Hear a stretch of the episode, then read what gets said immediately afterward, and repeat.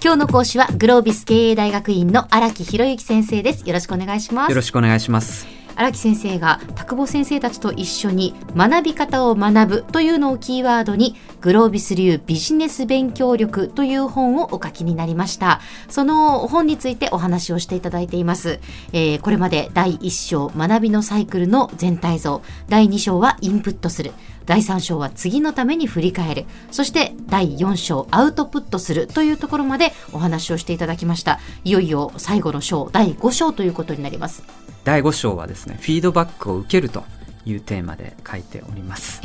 アウトプットするまではですね、えーと、学びを高めるサイクルとしてよくいろんな本にも書かれてたりするんですけど、えフィードバックを受けるっていうところまでをこうサイクルに取り入れてるっていうのは実はあんまりなくてですね、はいはい、この章はあの私が書いたんですけれども、え。フィードバックの受け方みたいなことを書かれている本っていうのはなかなかなくてですねその辺を今回この本で整理をしたということなんですけれども、はい、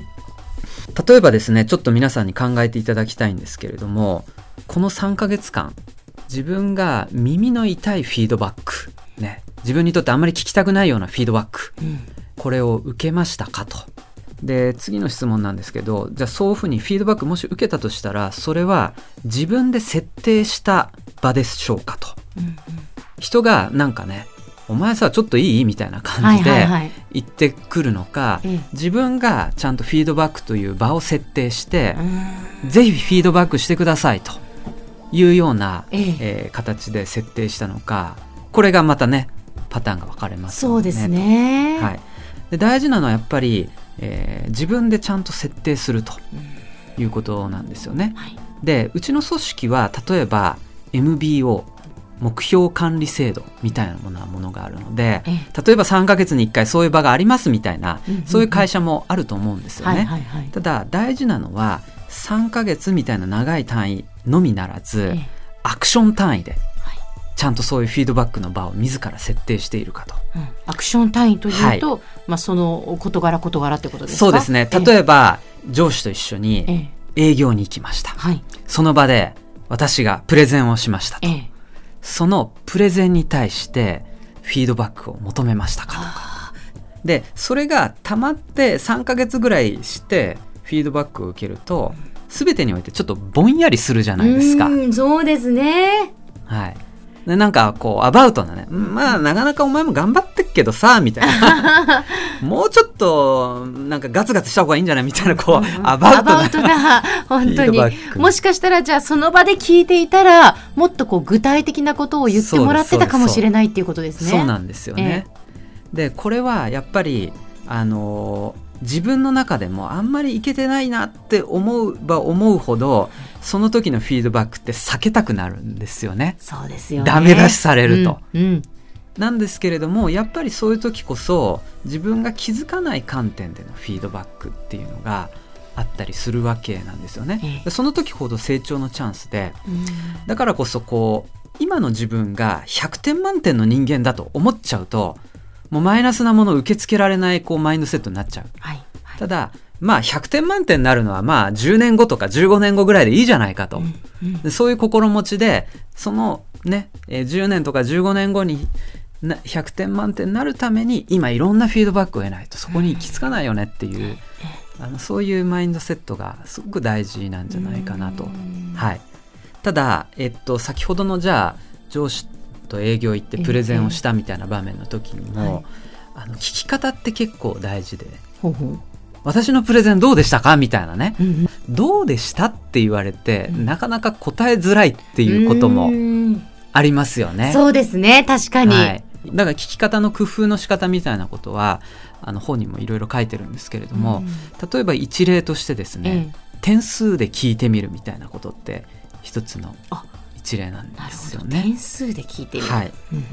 だから私のプレゼンテーション何点でしたと、うんうん、100点満点でどれぐらいですかね？みたいな、そうすると、うん、まあ80点ぐらいかな？みたいな、うんうん、そうするとじゃあ残りの20点何なんですかね、とかね、ということになりますもんね。平均は何点なんですか？とか、えええ、こうそういう問いかけができて、はいはい、そうすると、まあ、大体平均は60だから、うん、まあ、10点オーバーかな、うんうん、その10点分って何なんでしょうとか、うんうん、そうするとこう聞かれた方も脳みそフル回転で、ええ、結構具体的な言葉とかが引き出されてくるっていうそんなこともあったりするんですよね。はい、あと立場を置き換えてね聞いてみるとか例えば先日の私のプレゼンテーションをお客さんの立場で、えー、聞いてみたらお客さんはどんなリアクションをしたでしょうかとか、うん、10年後に今さっきのプレゼンテーションを聞いたとしたら、10年後の人はどんなことを思うでしょうか？な何でもいいです。今例えばなんですけれども、要するに凝り固まった相手の思考とか自分の見方っていうのをちょっとそらしてあげる、目線だとか時間軸だとか、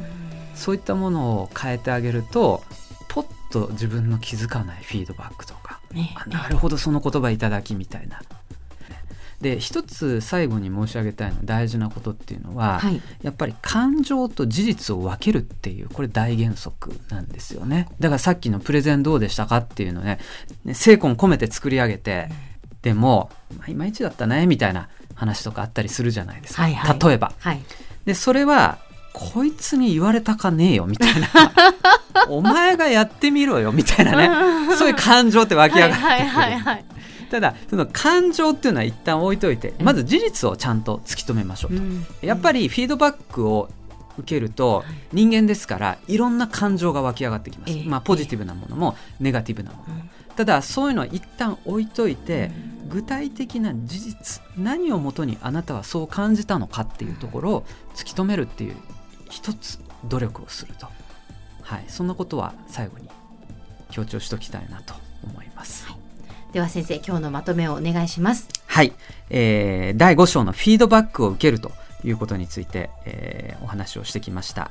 でフィードバック自分でちゃんと設定しましょうということを一つ申し上げたんですけれどもさらにその聞き方ですね単にアバウトに聞くんじゃなくて例えば点数化してみるだとか立場を変えた形で聞いてみるみたいなことを申し上げましたそして最後に感情と事実を分けて聞くっていうそんなことをお伝えをしてきました。はい。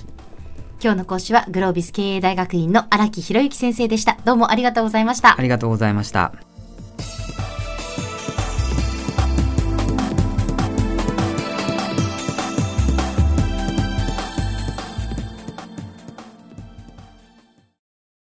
ゾクゾクグイグイメラメラつながる。ゾワゾワハラハラメキメキつながるズキズキ。モワモワホカホカつながる。キリキリ。ザワザワキュンキュン。ガンガン。ワクワク。ウズウズドキドキ。ルンルン。バクバク。九州人のいろんな気持ちつなげます。九州から輝こう。キラキラつながる。 QTnet